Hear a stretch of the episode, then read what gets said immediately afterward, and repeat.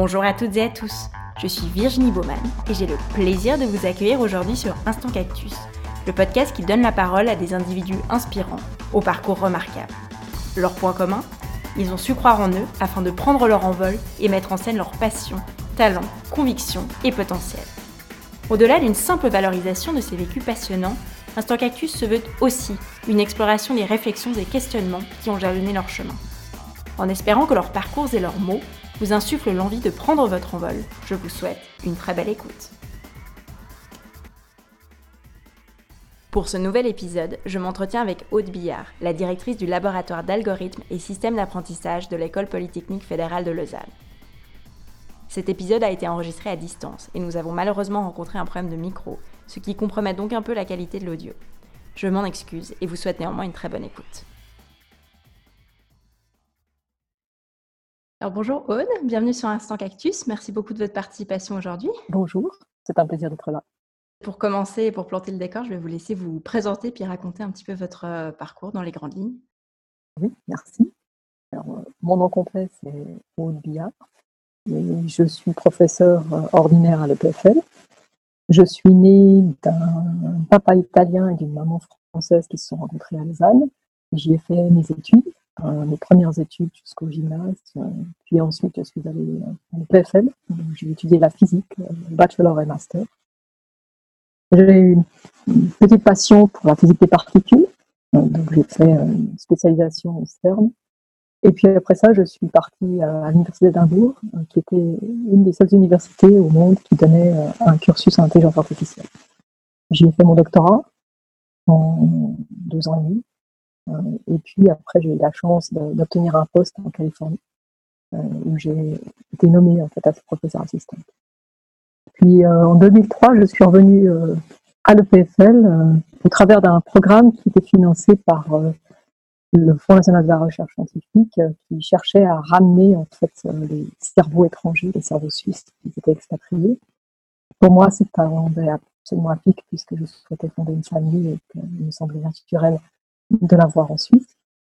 Donc je suis revenue avec plaisir à l'institution où j'avais fait mes premières études et au pays qui, m'avait accueilli euh, en tant qu'enfant.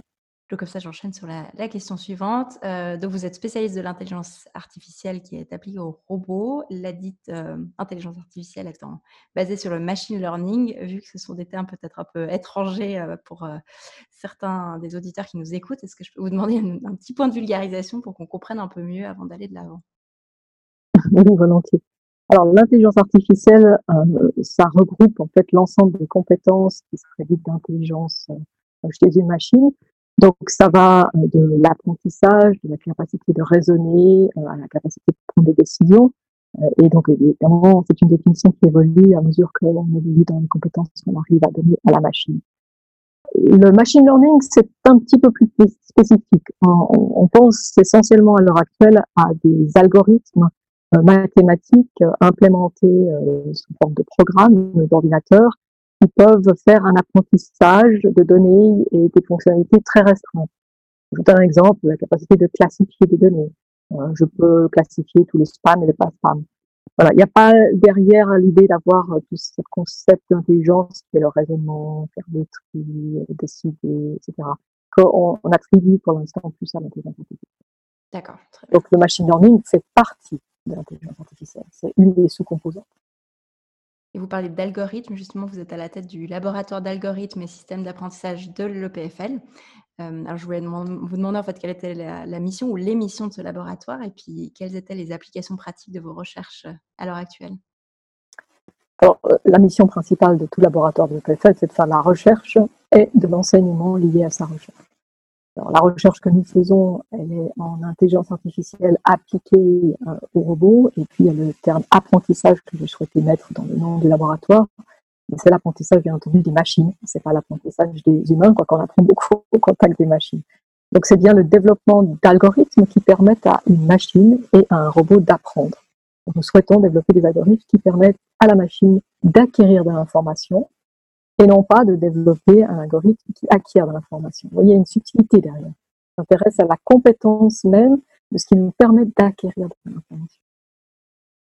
Et ces compétences-là, concrètement, s'appliquent dans quel domaine, dans quel secteur? Est-ce que c'est large ou est-ce que c'est dans un champ d'application particulier? Alors, nous avons un champ d'application particulier qui est la robotique, donc avoir des robots, des machines physiques euh, qui existent dans le monde avec euh, parfois des bras, des jambes, en tout cas euh, des, la capacité de se déplacer et avoir des capteurs. Donc c'est vrai qu'il y a une application à la robotique, mais il nous arrive très fréquemment de aussi développer des algorithmes fondamentaux qui sont ensuite réutilisés par d'autres collègues, que ce soit pour l'application à, à, la vision, à l'édition, ou bien nous travaillons aussi avec des industriels pour des applications qui leur appartiennent. Vous disiez nous, évidemment, vous n'êtes pas toute seule. Comment se compose le laboratoire? J'imagine que vous avez une équipe euh, qui travaille avec vous. Oui, euh, j'ai la chance d'avoir euh, des, chercheurs fantastiques avec moi. Alors le nombre varie, mais c'est généralement une vingtaine, ça, va de 20 25. il est composé d'environ 10 à 12 doctorants, donc de personnes qui font une thèse, euh, nous avons 5-6 post-doctorants, ce sont des gens qui ont déjà eu une thèse, généralement ailleurs, et qui, viennent dans mon laboratoire pour euh, se perfectionner, pour faire un, un post-grade avant de potentiellement devenir professeur ou d'obtenir un travail euh, relativement haut placé dans l'industrie. Et puis nous avons aussi des étudiants qui sont des étudiants de master, qui font encore partiellement leur cursus ou qui sont en fin de cursus, ainsi que des visiteurs et des stagiaires. Et en termes de, en, termes de parité, je pose la question, mais euh, la présence des femmes au sein du laboratoire? Ah, ça, c'est toujours la, ah, c'est la partie, c'est la partie difficile, c'est la partie qui, me désespère un petit peu. Euh, elle est pas, la, répartition, elle est d'environ 20%. Ça veut dire euh, que j'ai, et même un petit peu moins. Là, juste en ce moment, nous avons trois jeunes filles pour, comme je l'ai dit, hein, pour 20-25 personnes, donc on est même en dessous hein, on est à 20% à peine. Ça a été un peu un continuum. Évidemment, dès qu'il y en a une qui part, vous voyez bien que les pourcentages changent drastiquement. Euh, une ou deux, puis quand je dis elles partent, c'est qu'elles graduent ou elles vont faire un autre métier.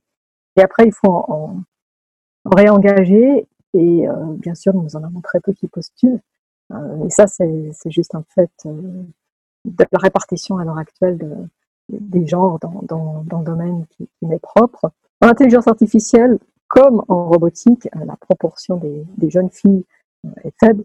Elle est déjà faible à l'entrée. Ici, pour les cursus qu'on a à l'EPFL en microtechnique et en mécanique, qui sont les cursus principaux pour faire la robotique, leur, proportion n'est pas plus élevée que les nombres que je viens de vous évoquer.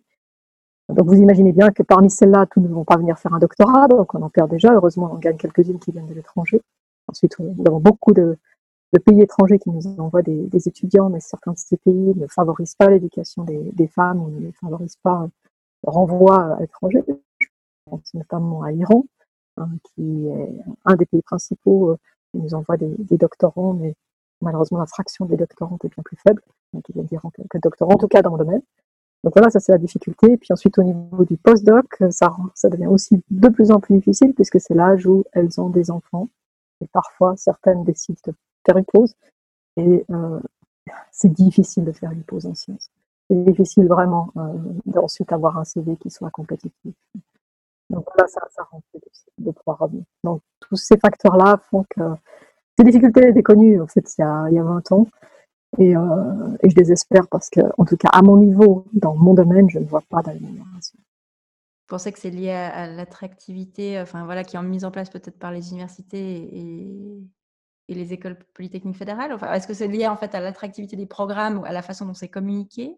Ou, c'est vraiment ces différents euh, obstacles que vous citiez en cours de parcours on perd en fait des femmes en cours de route mais je, pense que c'est lié à la société hein, de manière générale. C'est la, vision, euh, peut-être les centres d'intérêt aussi des jeunes filles, hein, leurs choix, hein, et puis les choix qui sont imposés par la société.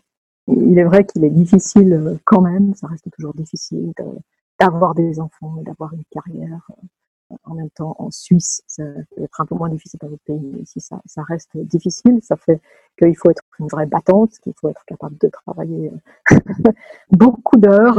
C'est le you can do it all, mais qui est difficilement applicable ici. Mm, mm. Donc ça, ça c'est certainement vrai pour, euh, pour les personnes en Suisse. Puis ensuite, comme, comme quand on est scientifique, ça veut dire se déplacer, quitter son pays, aller vivre ailleurs.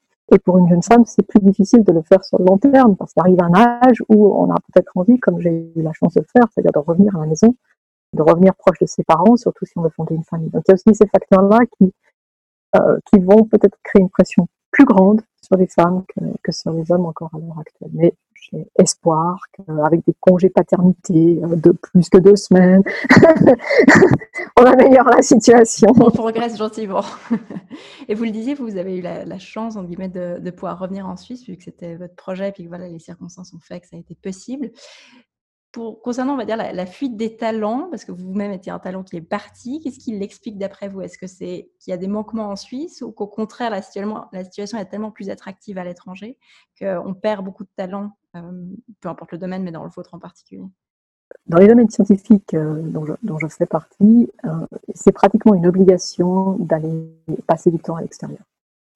c'est très très difficile de faire une carrière scientifique au niveau sans avoir au minimum un postdoc à l'étranger, une thèse, un postdoc ou plusieurs années dans différentes institutions à l'étranger, puis bien sûr dans les meilleures institutions. Donc ça, ça fait un petit peu partie d'une obligation au niveau de la Que je regrette par ailleurs. Euh, je pense qu'il y a, elle ne devrait pas être une complète obligation parce que parfois, je suis certaine qu'on peut se former et devenir un excellent chercheur tout en restant dans la même institution. C'est vrai qu'il y a une crainte que la personne euh, n'est pas une ouverture d'esprit suffisamment grande, mais je, suis convaincue qu'on peut obtenir cette ouverture d'esprit différemment. Mais je ne peux pas changer tout. ça, c'était, je souhaitais faire carrière, je savais que je voulais devenir professeur, et donc j'ai suivi le cursus pour revenir à l'intelligence artificielle, euh, voilà, si on prend l'intelligence humaine, on va parler aujourd'hui de différents types d'intelligence. On se cantonne plus uniquement à ce qu'on appelle l'intelligence scientifique, on va au-delà, l'intelligence émotionnelle, artistique, etc. dans le cadre voilà, de vos recherches sur, euh, sur l'intelligence artificielle, comment est-ce que vous définissez cette intelligence? À quel cadre vous la ramenez? Tout d'abord, j'aime beaucoup le fait que vous rappeliez qu'il existe entre guillemets différentes intelligences, hein, effectivement, parce qu'on a souvent un peu cette dichotomie entre ah cette personne est intelligente généralement parce qu'elle est douée en maths et c'est très binaire effectivement. je crois fermement que c'est absolument faux euh, on peut être très intelligent pour certaines choses et très bête pour d'autres l'intelligence artificielle telle qu'on la voit à l'heure actuelle c'est vrai se rapproche le plus de cette intelligence logique euh, celle mathématique celle qui est souvent évaluée principalement aussi par les tests de QI mais je pense qu'elle diffère énormément de l'intelligence équivalente, on va dire mathématique logique, de l'humain. Elle se base sur d'autres euh, euh, modes de fonctionnement. Je l'ai évoqué avant, nous développons des algorithmes d'apprentissage. Donc l'apprentissage, la capacité d'apprendre, c'est un des fondements de l'intelligence humaine.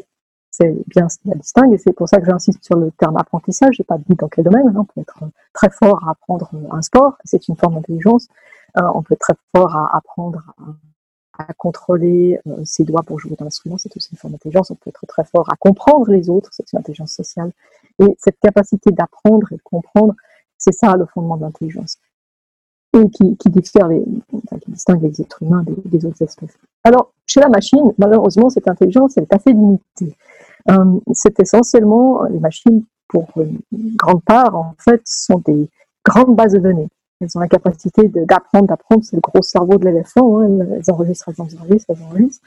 Et puis en plus, elles ont cette force unique de pouvoir retrouver dans cette amas énorme de données très rapidement une information, une information clé qui, pour nous pourrait paraître du détail. C'est pour ça qu'elles peuvent stocker un nombre infini de visages et puis retrouver un visage parmi d'autres en quelques millisecondes, ce qui resterait très très difficile pour, un être humain moyen. Mais alors des choses euh, toutes simples qui me paraissent absolument évidentes euh, pour, pour, pour votre vie de tous les jours, donc des distinctions euh, utiles, hein, telles que si je vois un visage mais qu'il est accroché à l'envers au-dessus d'une porte, c'est vraisemblablement un portrait et pas une personne qui est à l'envers. La machine n'arrive toujours pas vraiment à distinguer ça parce qu'elle lui manque la logique, le contexte et cette forme de compréhension en fait, du monde hein, qui est fondamentale chez l'être humain, qui s'acquiert effectivement au travers des années et la machine ne l'a pas. Donc, quelle intelligence la machine a? À l'heure actuelle, je dirais, elle en a très peu, euh, mais elle a une intelligence essentiellement de, logique et de base de données. Et justement, ces bases de données, comment est-ce que concrètement vous les alimentez? Enfin, Est-ce que c'est de l'imitation uniquement, ou bien est-ce que vous avez voilà, d'autres, euh, d'autres sources, on va dire, de données? Alors, il y a deux modes, dans, dans le cadre de mon, domaine, hein, il y a deux modes principaux. Euh, effectivement, si alors là on parle des robots. Hein. Lorsqu'on veut enseigner quelque chose à un robot et qu'on sait déjà le faire en tant qu'être humain et que le robot est accessible, c'est-à-dire qu'il n'est pas trop grand, qu'il est à taille humaine, qu'il est en plus euh, euh, flexible, c'est-à-dire que vous pouvez en déplacer les membres comme vous le feriez d'un enfant si vous voulez lui montrer un geste. Alors c'est vrai que souvent on va utiliser le geste, c'est-à-dire qu'on va montrer au robot. Ce soit on lui montre nous-mêmes, c'est-à-dire qu'on fait la tâche et le robot nous observe au travers de caméra et on décompose euh, l'image de la caméra, ou alors on lui montre physiquement en le déplaçant. Pourquoi? Parce que ça nous fait gagner beaucoup de temps. Ça ne veut pas dire que le robot va répliquer directement ce qu'on lui a montré. Pendant longtemps, les gens pensaient que c'était comme ça qu'il fallait résoudre le problème. Non, euh, il y aura quand même une certaine forme d'intelligence, c'est-à-dire de généralisation. Il va comprendre euh, derrière le geste un peu le but du geste. Est-ce que c'est le tracé du geste qui importe? Est-ce que ce sont les forces que j'applique? Est-ce que c'est simplement le point où, euh, vous savez, où la main va, se fermer qui importe, etc. Donc là, il y aura quand même une certaine forme de, disons, de d'apprentissage, de connaissance, de, réflexion qui va être faite par la machine, de telle manière que la machine puisse faire ce qu'on appelle généralisation. Voilà, donc ça, ça va être une des formes. On va lui donner des exemples humains. Et puis, une autre manière de faire pour aussi euh, euh, aller plus vite, en fait, dans, l'apprentissage, c'est qu'on va parfois utiliser la simulation. C'est-à-dire qu'on va donner au robot un, monde virtuel dans lequel il va pouvoir, lui, euh, chercher des solutions à son problème sans euh, se faire mal ou faire mal aux autres. C'est-à-dire tester toutes sortes de mouvements, des fois trop rapides, des fois trop lents, euh, où il va se casser en simulation, mais heureusement pas, pas dans la réalité. Ça va lui permettre de lui donner une base de données de ce qui est faisable et ce qui n'est pas faisable. Il va pouvoir apprendre ce qui est faisable, ce qui n'est pas faisable de la simulation, puis ensuite l'essayer dans le monde réel. Bien sûr, le monde réel continue à, être différent de la simulation, donc il devra ensuite raffiner sa compréhension de ce qui est faisable et ce qui n'est pas après cet apprentissage en simulation et il le fera dans la réalité. Pas si ça répondait à votre question, complètement, Complètement, j'apprends plein de choses. Merci beaucoup. J'ai vu d'ailleurs en préparant l'interview une, une, des vidéos que vous aviez mises en ligne sur, je crois, c'était l'exercice du geste avec la bouteille d'eau. Euh, et vous disiez à l'instant que le robot n'était pas forcément capable, enfin qu'il était difficile pour lui de prendre en compte son environnement, enfin son contexte. Du coup, la bouteille d'eau pleine que vous jetez à droite et à gauche, comment est-ce que le robot apprend en fait à réagir à ça? Vous référence euh, euh, aux vidéos où on attrape euh, l'objet en vol ou bien En vol, absolument. Oui, D'accord. Oui, En deux étapes. la première, on lui a appris par, par démonstration, enfin dans les deux cas, on lui a appris par démonstration, mais on lui a appris à faire le geste en déplaçant en fait le bras du robot pour lui montrer un geste de tendre le bras et ensuite de fermer la main. Euh, pourquoi est-ce qu'on lui a montré ça euh, en tant qu'être humain? C'est qu'il y a quelque chose de fondamental dans, euh, dans, la synchronisation des, doigts, la fermeture des doigts et, le, mouvement du, bras. Donc, il nous fallait apprendre en fait cette, dynamique et nous avons en fait appris des, lois de corrélation temporelles et spatiales qui, que nous avons retranscrites ensuite en, en algorithmes mathématiques euh, donc ça, c'était intéressant de, comprendre comment l'être humain le faisait pour le retranscrire ensuite chez le robot. Donc il y avait cet aspect-là de simplement j'ouvre la main, je la referme, mais en même temps que le bras se déplace, il y a une synchronisation et, on, l'a fait euh, là par, par observation de, comment l'être humain arrive à le faire. Mais l'être humain n'arrive pas à attraper des objets en vol comme ça, très rarement, très très difficilement.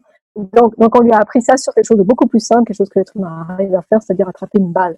Et puis ensuite, on s'est dit, bon, maintenant, on aimerait pouvoir montrer qu'un robot, lui, une fois qu'il a compris cette histoire de geste, synchronisation qui est très forte, comme il est très rapide, il peut aller un pas plus loin. Il peut commencer à s'orienter pour un objet dont la dynamique est très complexe. Alors pourquoi est-ce qu'on a choisi une bouteille qui est parfois à moitié remplie d'eau?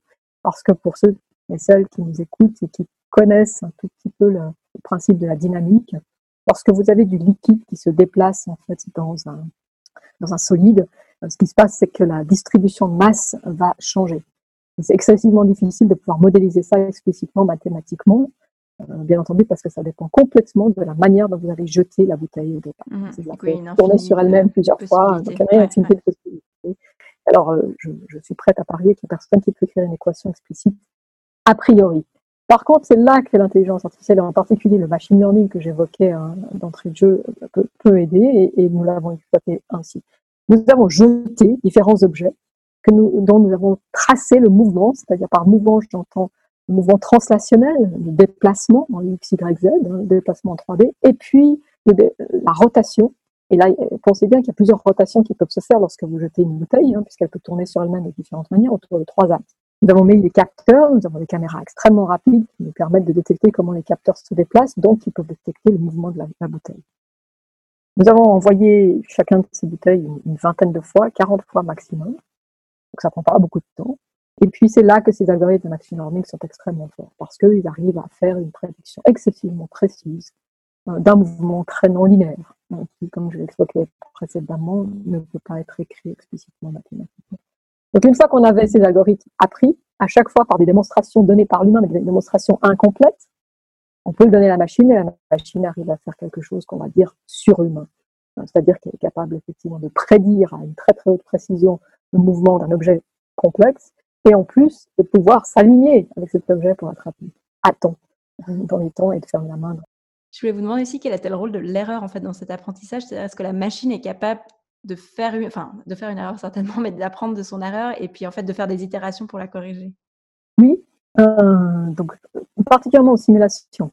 Lorsque la machine doit apprendre en simulation, elle va apprendre ce qui est faisable et ce qui n'est pas. Et donc l'erreur est fondamentale puisque c'est là qu'elle découvre ce qui est infaisable. Donc euh, l'erreur, euh, pendant longtemps, nous avons pensé que c'était pas une bonne chose d'avoir des erreurs chez la machine. Nous réalisons maintenant à quel point c'est utile. Et, et chez l'être humain, on apprend aussi des erreurs des autres. Hein. Complètement par observation, donc ce qui revient exactement à ce que vous disiez euh, juste avant. Je voulais vous demander un petit peu, on en était dans, dans le, paysage aujourd'hui en termes d'intelligence artificielle, parce qu'il y a clairement beaucoup de fantasmes.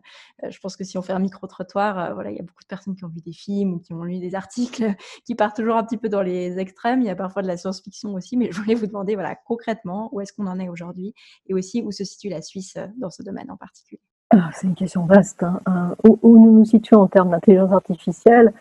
La première réponse est c'est que l'intelligence artificielle est vraiment avec nous tous les jours. En tout cas, avec nous, avec beaucoup d'entre nous. Euh, elle y est déjà depuis une dizaine d'années euh, par quelque chose que je suis sûr que vous avez utilisé, si ce n'est aujourd'hui, en tout cas hier. C'est un moteur de recherche sur Internet. Euh, le moteur Google, c'est fondamentalement de l'intelligence artificielle. Pourquoi? Parce que c'est des grandes bases de données et c'est à cette capacité de trouver de l'information ces grandes bases de données et de vous la donner. Donc elle est là, elle est là aussi dans les téléphones portables pour la reconnaissance vocale, euh, elle est de plus en plus dans, les voitures pour l'assistance, euh, elle commence à entrer dans, toutes sortes d'autres formes d'assistance euh, mécanique. Donc il y, a, une longue liste, la liste ne fait que s'allonger. C'est vrai qu'il y a des attentes qui dépassent en fait les, capacités réelles des, techniques à l'heure actuelle. Il y a un petit peu un décalage de ce point de vue-là. Il y a des craintes aussi qui sont en décalage. On imagine déjà des robots tueurs, des machines qui prendraient le pouvoir. Euh, je, pense qu'on en est loin. Euh, mais euh, oui, il y a, y, a, y a une. L'intelligence artificielle fait partie de, notre vie, en tout cas à nous en Suisse, dans une large mesure tous les jours, et, à notre bénéfice, hein, de, mon point de vue, pour toutes sortes de raisons. Mais il y, a, des dérives, il y a des dérives hein, que, je, peux, voir aussi. Personnellement, j'ai peu, enfin, j'apprécie assez peu lorsque je communique avec ma banque, qu'elle enregistre ma voix pour me reconnaître. Donc, je pense que la dérive qu'on voit à l'heure actuelle de certains commerciaux qui euh, demandent une empreinte vocale euh, pour pouvoir reconnaître leurs clients, euh, alors que c'est pas nécessaire, est quelque chose que, que je regrette. Euh, et je pense que c'est la porte ouverte à, peut-être euh, plus de, d'erreurs, puisque je pense véritablement qu'il est plus facile de prendre un enregistrement de quelqu'un à l'heure actuelle et de se faire passer pour la personne que ça l'était avant, puisqu'il y en avait quand même un être humain qui était capable de distinguer entre le vrai et le faux par, par un simple exercice de logique. Mmh. Est-ce qu'on pourrait envisager justement des robots 100% euh, autonomes qui prennent des décisions, alors euh, on va dire bienfaisantes ou malfaisantes, hein, pour, euh, pour caricaturer un petit peu, mais est-ce qu'on peut envisager à terme des robots qui soient vraiment totalement indépendants? Alors oui, bien sûr. bon, pour moi, un robot totalement indépendant, totalement autonome, c'est vraiment un, robot qui est devenu un, agent à, part entière. C'est-à-dire qu'il décide le matin de se brancher ou de ne pas se brancher, il décide le matin de, sortir de son garage et puis d'aller rouler jusqu'à Neuchâtel, c'était une voiture. C'est ça l'autonomie, hein. Euh, c'est bien celle qu'on donne euh, quand on a 18 ans, c'est la capacité de décision et de sa propre vie. pense pas que quand on parle de l'autonomie des machines, c'est ce qu'on a en tête. On pense plutôt à une machine qui reçoit quand même un ordre, mais qui ensuite l'exécute. Et alors, si c'est cette autonomie dont on parle, il ne faut pas oublier que c'est une semi-autonomie, puisqu'il y aura quand même quelqu'un qui aura donné un ordre. Et cette personne-là, normalement, sera toujours à même de donner un contre-ordre. En termes d'être force de proposition ou force d'action, ça, on peut tout de même l'envisager. Pour certaines choses, oui. L'envisager, le désirer parfois, puisque les robots peuvent réagir plus vite. C'est un peu d'espoir avec certains véhicules autonomes, hein, c'est qu'ils puissent euh, euh, réagir à un, obstacle soudain, comme un enfant qui court sur une route et puis s'arrêter plus vite que l'être humain le ferait. C'est l'espoir, hein, parce qu'on n'y est pas. Effectivement, j'allais dire, ça a posé quand même beaucoup de questions de responsabilité. On l'a vu euh, dans, les médias euh, il y a quelques temps encore. Mais justement, je voulais vous demander, est-ce qu'il y a un cadre légal qui est vraiment très clair là-dessus ou est-ce que c'est encore du, flou?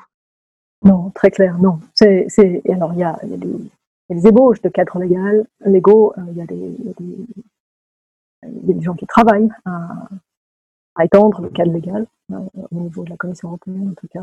Qu'est-ce qu'il existe à l'heure actuelle euh, ben, Le plus simple, c'est de décharger en fait la responsabilité sur l'utilisateur, c'est ce qui est fait de manière régulière, ou aussi sur, la, sur le vendeur. Euh, alors, sur l'utilisateur en, faisant tout un, très long document que l'utilisateur est censé avoir lu et se souvenir en temps réel qui euh, lui donne la responsabilité en tout temps d'avoir les mains sur le volant, de s'assurer qu'il puisse freiner en tout temps, par exemple, ça peut être autonome. Mais euh, je n'aime pas du tout ce, genre de, contorsion du cadre légal parce que finalement on donne une responsabilité à l'humain euh, qu'il n'a plus vraiment, qui n'a plus vraiment d'un point de vue quasi pragmatique.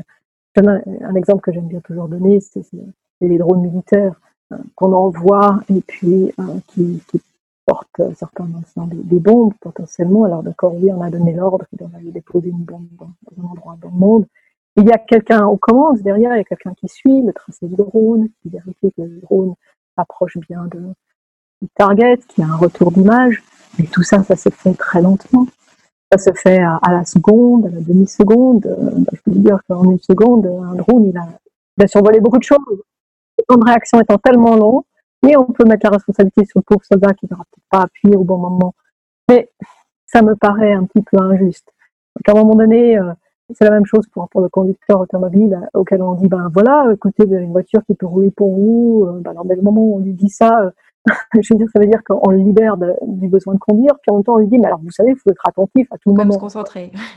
c'est un peu paradoxal. C'est, je veux dire, c'est contradictoire. Enfin, l'être humain ne va pas réagir comme ça. On sait que l'être humain ne va pas réagir comme ça. Donc on lui demande en fait des choses qui ne sont pas naturelles. Et sur le point du travail, je crois qu'on va conclure sur cette question. Euh, on en discutait euh, juste avant que je commence à enregistrer, mais voilà, certaines études et articles qui sont carrément un peu anxiogènes et qui, créent toujours le débat euh, ont comme sujet la, fin du travail humain au profit de l'intelligence artificielle. Donc, c'est euh, des questions comme euh, est-ce qu'on va être remplacé par des robots? Est-ce que les machines deviendront plus intelligentes que nous? Est-ce que je vais perdre mon travail car un robot va le faire? Voilà, tout un tas de questions anxiogènes. À l'heure actuelle, en 2020, qu'est-ce que vous leur répondez? Que oui, certains travaux vont disparaître, c'est vrai. les premiers qui vont disparaître sont les travaux où les gens sont traités comme des machines, des travaux extrêmement répétitifs parce que très facile d'idolâtrer les machines. Je pense, pense absolument pas qu'on va tous perdre notre travail. J'ai grand espoir qu'au contraire, ça va améliorer la vie hein, de manière générale. Euh, ça va réduire les tâches journalières euh, pénibles et répétitives euh, et que ça va nous donner peut-être plus de temps en réduisant aussi le temps qu'on passe au travail. Parce que c'est ce qu'on a fait depuis un siècle, j'espère qu'on va continuer dans cette lignée, en donnant plus de temps pour autre chose. Et j'aimerais vraiment insister sur le fait que il y a, une, différence entre travailler, euh, pardon, une différence entre être actif et puis être rémunéré. dire, euh, on peut, on peut, si on avait une rémunération suffisamment pour vivre, enfin, pardon, si on avait suffisamment pour vivre sans rémunération, je suis sûr qu'on s'occuperait tous, on ferait plein de choses. Euh, donc c'est pas, pas ça le problème. c'est le problème de courir parfois derrière un travail qui prend des heures et des heures, qui est très pénible, qui plus est, bizarrement, plus il est pénible, moins on gagne de l'argent. Je crois qu'on est arrivé à, une croisée de chemin. Il est peut-être temps, effectivement, qu'on cède, qu'on cède de machines qui, nous allègent le travail, mais que ce ne soit pas avec les répercussions que vous avez évoquées, qui sont que les personnes se retrouvent sans rémunération, parce que c'est ça qu'on sous-entend par la perte de travail. Et c'est ça qui me pose un problème, pour laquelle j'aimerais bien que la société prenne du recul et, réfléchisse à ça. Et ça revient aussi à toute la grosse question de la distribution des ressources à la base. je ne prône pas le communisme avec un salaire euh, minimum pour tout le monde, c'est d'autres extrêmes, mais je pense qu'on peut aussi faire un, entre-deux, un compromis entre, entre les deux aspects. Et vous avez l'impression que le monde académique et peut-être le secteur privé se, j'allais dire se rejoignent certainement pas encore, mais en, tout du moins collaborent dans cette réflexion, enfin cette, euh, cette croisée des chemins, vu que les objectifs sont peut-être pas tout à fait les mêmes? Non, je pense que, à ma connaissance, ils ne discutent jamais de ces choses, en tout cas certainement pas dans le monde scientifique. Euh, mais c'est d'ailleurs, ça ne m'étonne pas parce que je ne pense pas que ça appartient aux scientifiques euh, d'en discuter. je pense que ça appartient aux politiques euh, d'en discuter avec les industriels. C'est un problème de société. C'est pas un problème de la science. La science est ici pour répondre à des questions et pour faire des avancées technologiques. Les politiques sont là pour s'assurer que ces transformations sociétaires qu'ils souhaitent, puisqu'on donne de l'argent à la science, elles se fassent pas au détriment d'un certain nombre de principes fondamentaux qui gèrent nos, nos pays. Absolument. Et je crois qu'on va terminer là-dessus. Merci mille fois. Merci à vous. C'était un plaisir. On arrive ainsi à la fin de cet épisode. J'espère qu'il vous a plu. Un grand merci Aude pour votre participation. Pour en savoir plus sur le laboratoire d'algorithmes et systèmes d'apprentissage de l'EPFL et découvrir ainsi les vidéos mentionnées dans cet épisode, vous pouvez consulter le site lasa.epfl.ch. Un grand merci à toutes et à tous pour votre écoute et je vous donne rendez-vous pour le prochain épisode.